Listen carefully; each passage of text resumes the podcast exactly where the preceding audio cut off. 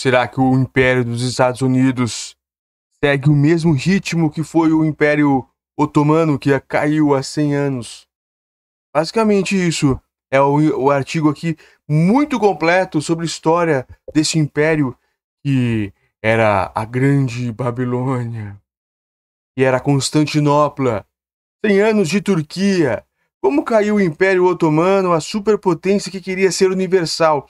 Até um tempo atrás, esse império era simplesmente a grande potência mundial e aqui vai estar tudo na BBC.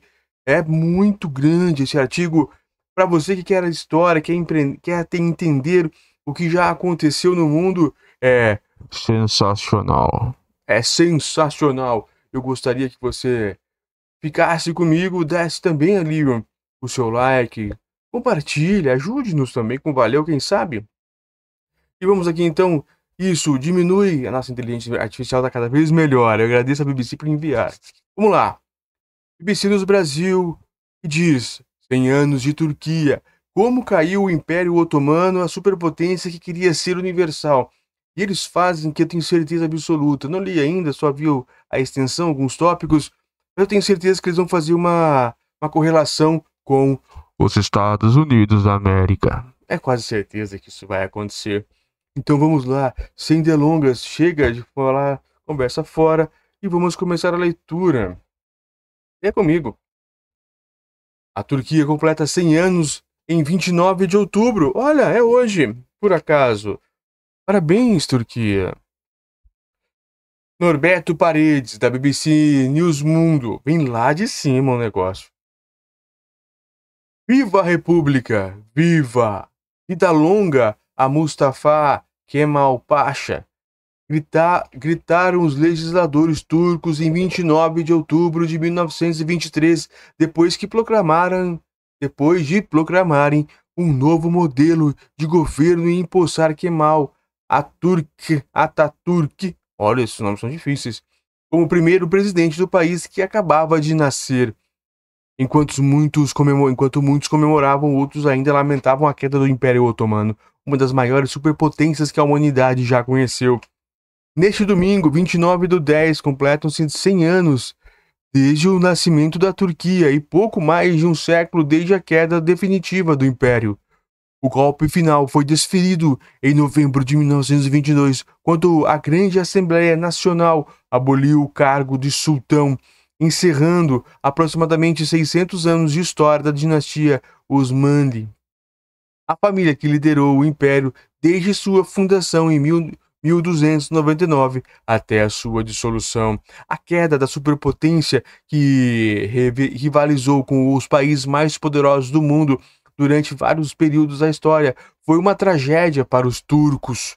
O Estado otomano se expandiu por três continentes, governando o que hoje é a Bulgária, o Egito, a Grécia, a Hungria a Jordânia, o Líbano, Israel e territórios palestinos, a Macedônia, a Romênia, a Síria, partes da Arábia Saudita e a costa norte da África. Muitos outros países, como Albânia, Chipre, Iraque, Sérvia, Catar e Iêmen, também eram parcial ou totalmente otomanos. Em muitas dessas nações, no entanto, o legado imperial é tão controverso que alguns preferem esquecê-lo. Em outras, como a Turquia, ele é recordado com nostalgia e como uma época dourada que gera orgulho. A dinastia Osmani, Osmanli, a casa de Osman, começou com uma oportunidade aproveitada por Osman I, então líder do Império Seljuk, ao notar a fraqueza de seu império e do vizinho bizantino, Osman decidiu fundar seu emirado em 1299 na Anatólia, ou, ou território hoje conhecido como Turquia. Ele se tornava, assim, o fundador e primeiro sultão de um estado turco que logo começaria a se expandir até cobrir mais de 5 milhões de quilômetros quadrados. Os descendentes de Osman, cujo nome às vezes é escrito O Ottoman ou Otaman é de onde veio o termo otomano. Governaram a poderosa nação durante seis séculos. A queda de Constantinopla. Oliver Bouquet, professor de História Otomana e do Oriente Médio na Universidade de Paris, Diderot, destaca que em 1299 foi fundado apenas um Estado turco. O Império de fato começaria a tomar forma com a queda de Constantinopla em 1453, com uma entrada simbólica em Constantinopla montado em um cavalo branco. O sultão Mehmed II pôs fim a mil anos de Império Bizantino e posteriormente ordenou o assassinato de grande parte da população local, forçando o resto ao exílio. Ele logo repovoou a cidade, trazendo pessoas de outras partes do território otomano. Mehmed II também renomeou Constantinopla para Istambul, a cidade do Islã, e começou a reconstruí-la. Assim, a cidade se tornou não só a capital política e militar do império, mas também, devido à sua posição no cruzamento entre Europa, África e Ásia, um importante centro comercial mundial. A força econômica que o império ganharia deveu-se em grande parte à política de Mehmed II e de incentivar o aumento da quantidade de comerciantes e artesãos no, no seu estado. Ele encorajou muitos comerciantes a se mudarem para Istambul e estabelecerem negócios lá. Os governantes posteriores continuaram esta política. Receita do sucesso é utópico. Além dos fatos de o poder máximo ter sido transferido por apenas uma pessoa, evitando rivalidades, Fouquet explica que o império teve sucesso por outros motivos, sendo um dos principais o caráter do Estado fiscal militar. Isso é importante, sem dúvida nenhuma. Era um Estado em que a extração de recursos da riqueza fiscal estava ligada à conquista militar, que tinha o objetivo de adquirir mais riqueza e fazer entrar mais impostos de forma centralizada. Disse a especialista e BBC Mundo e serviço da a serviço da espanhol, da BBC. Outro elemento propulsor do, propulsor do império, segundo o historiador, foi o seu poderio militar. Os ataques do exército otomano foram rápidos e contaram com forças especializadas, como o famoso corpo de elite dos Janizaros, ou Janissaros, que protegiam o sultão e os cipaios, uma temida tropa da cavalaria de elite que, em tempos de paz, era responsável pela cobrança de impostos. Também desempenharam papel importante a burocracia altamente centralizada no Império que permitiu organizar a distribuição das suas riquezas, o fato do império ser inspirado e unido pelo islamismo e de toda a sociedade ter mesmo governante como referência. Eram, em tese, uma sociedade que temia outras religiões e, em teoria, não havia conversão forçada ao Islã, mas, na verdade, houve, houve uma política de islaminas, islaminação. Nunca tinha ouvido essa palavra, nem sei se existe. Em certos territórios, diz Bolquet. Outro, os otomanos também se destacaram por seu pragmatismo. Pegaram as melhores ideias de outras culturas e tornaram-se suas também.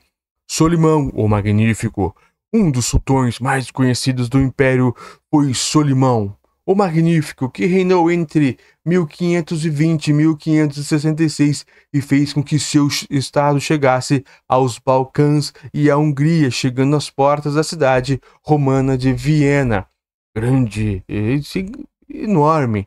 Embora o Ocidente Embora no Ocidente ele seja lembrado como Magnífico e no Oriente como Legislador, Suleiman tinha outros títulos tão exagerados quanto surpreendentes. Esses incluem o Deputado de Alá na Terra, Senhor dos Senhores deste mundo, Dono dos pedaços, dos pescoços dos homens, refúgio de todas as pessoas em todo o mundo, entre muitos outros que denotam a sua importância. Um dos seus apelidos mais polêmicos era Imperador do Oriente e do Ocidente, algo visto por historiadores como um desafio direto à autoridade de Roma, que naquela época havia sido superada pela autoridade otomana.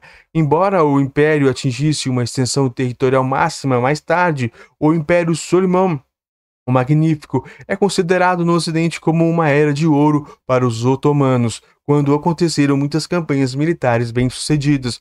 O império que queria ser universal é o título. O nome imperador do, do Oriente e do Ocidente também deixa claro que o Império Otomano se via e se considerava como único sem igual ou semelhante. Será que é mesmo? É igual aos Estados Unidos? Abre aspas, aos olhos dos sultões otomanos, não havia outro imperador além do sultão otomano, explica o historiador Oliver Bouquet. Olha só, segundo ele, a ideia de um império universal vem da herança bizantina e do Islã. Abre aspas. Eles queriam conquistar todos os territórios onde viviam homens e mulheres, diz o professor. Todos os países localizados fora do território do Islã, Dar Allah Islã, tinham uma vocação para serem conquistados. Isso explica a longa duração do Império Otomano. É, seu, seu exército não tinha limites na conquista de territórios que avançou durante séculos. e o Império começou a enfraquecer no momento em que as conquistas ficaram mais difíceis ou pararam. Acrescenta Bouquet. O começo do fim, um dos primeiros episódios a enfraquecer a superpotência em que se transforma, transformaram o Estado Otomano foi sua derrota na Batalha do Lepanto em 1571. O Império enfrentaria a Liga Santa, uma coligação militar composta por estados católicos e liderada pela monarquia espanhola e um grupo de territórios onde, há, onde, onde, onde está a Itália. Esta é, esta é descrita como uma das batalhas mais sangrentas que a humanidade já viu desde a antiguidade pôs fim à expansão militar otomana no Mediterrâneo. A partir daí, terminava a sorte do império, dando espaço ao longo e progressivo declínio. Vários erros de cálculo somados à instabilidade política e econômica de Istambul no início do século XX acabaram desmoronando num império cujo brilho já estava manchado. O império, o primeiro foi a Primeira Guerra dos Balcãs, 1912-1913, na qual enfrentou a Liga Balcânica, Bulgária, Grécia, Montenegro e Sérvia, que, apoia, que apoiada pela Rússia, tentava expulsar os otomanos de suas terras. Militarmente inferior, o Império Otomano perdeu a guerra e com ela todos os seus territórios na Europa, com exceção de Constantinopla e arredores. Historiadores recordam essa derrota como um ponto de virada e um episódio humilhante para os otomanos. O golpe final os territórios otomanos restantes atravessavam um mau momento econômico devido ao desenvolvimento de outras rotas comerciais, a crescente rivalidade comercial com a América e a Ásia e um aumento do desemprego. Eles também enfrentavam as ambições expansionistas das potências europeias como Grã-Bretanha e França. Além disso, as tensões entre diferentes grupos religiosos e étnicos aumentaram. Armênios, curdos e gregos, entre outros povos, sentiam-se cada vez mais oprimidos pelos turcos. Com todos esses problemas, Istambul embarcou em uma nova guerra contra a poderosa aliança pela França e do Império Britânico aos Estados Unidos e Rússia. A vitória dos aliados no Oriente Médio durante a Primeira Guerra Mundial em 1914 e 1918 foi um dos gatilhos para a desintegração do Império Otomano, que já estava com os dias contados. Depois disso, foram criados os, o, o mandato francês na Síria e os mandatos britânicos no Iraque e na Palestina, todos os sob supervisão da Liga das Nações, órgão que precedeu a ONU. Os otomanos não sabiam que em 1917, no meio da guerra, a França e Grã-Bretanha já tinham concordado secretamente em dividir seus territórios pelo Tratado Sykes-Picot. E neste momento, nesse mesmo ano, também foi assinada a Declaração de Balfour, documento no qual o governo britânico pretendia, pre, prometia ao povo judeu um lar na região da Palestina, e também fazia parte do império, e também acrescento que não, não se cumpriu. Nasce um país, a Turquia. Oficialmente, o império deixou de existir em 1 de novembro de 1922, quando o cargo de sultão foi abolido. Um ano depois, nasceu a República da Turquia. Depois de liderar uma revolução republicana, Mustafa Kemal Atatürk considerado o pai da Turquia moderna, tornou-se seu primeiro presidente.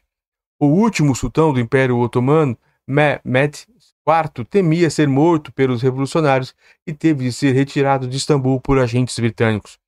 Ele acabou exilado na, na Itália de Benito Mussolini, no balneário de Sanremo, mesmo logo onde havia sido acertada a divisão de seu império. Lá ele morreu quatro anos depois, tão pobre que as autoridades italianas confiscaram seu caixão até as dívidas com comerciantes locais fossem pagas. A república que nascia deixou para trás suas aspirações imperiais e se baseou no kemalismo, uma ideologia implementada por Ataturk que tinha como valores o, o, republicanismo, o populismo, o nacionalismo, o secularismo, o estatismo e o reformismo, e os ismos, ismos, ismos. Muitos historiadores afirmam que o secularismo da Turquia moderna é um grande legado do Império Otomano. Neo-otomanismo é o tópico final. Por outro lado, o Califato Otomano continuou brevemente como instituição na Turquia, embora com autoridades bastante reduzidas até foi abolido em 3 de março de 1924. Atualmente, a visão de que a derrota dos otomanos na Primeira Guerra Mundial pôs fim ao seu império é contestada por alguns que afirmam que sua queda é, é culpa do Ocidente. A ideia da responsabilidade ocidental na queda do império foi assumida durante vários anos pelo regime de Ankara e pelo atual presidente da República Turca, Recep Tayyip Erdogan, afirma o historiador Oliver. Será? Nos últimos anos, o sentimento de nostalgia que alguns na Turquia sentem pela era otomana alimentou o ressurgimento do chamado neo-otomanismo. Trata-se de uma ideologia política islâmica e imperialista que, no seu sentido mais literal, defende a honra do passado otomano da Turquia e o aumento da influência turca nas regiões que estiveram sob seu domínio otomano. Durante muitas décadas, os líderes da Turquia moderna se esforçaram para se distanciar do legado imperial e do Islã, com a intenção de projetar uma face mais ocidental e secular.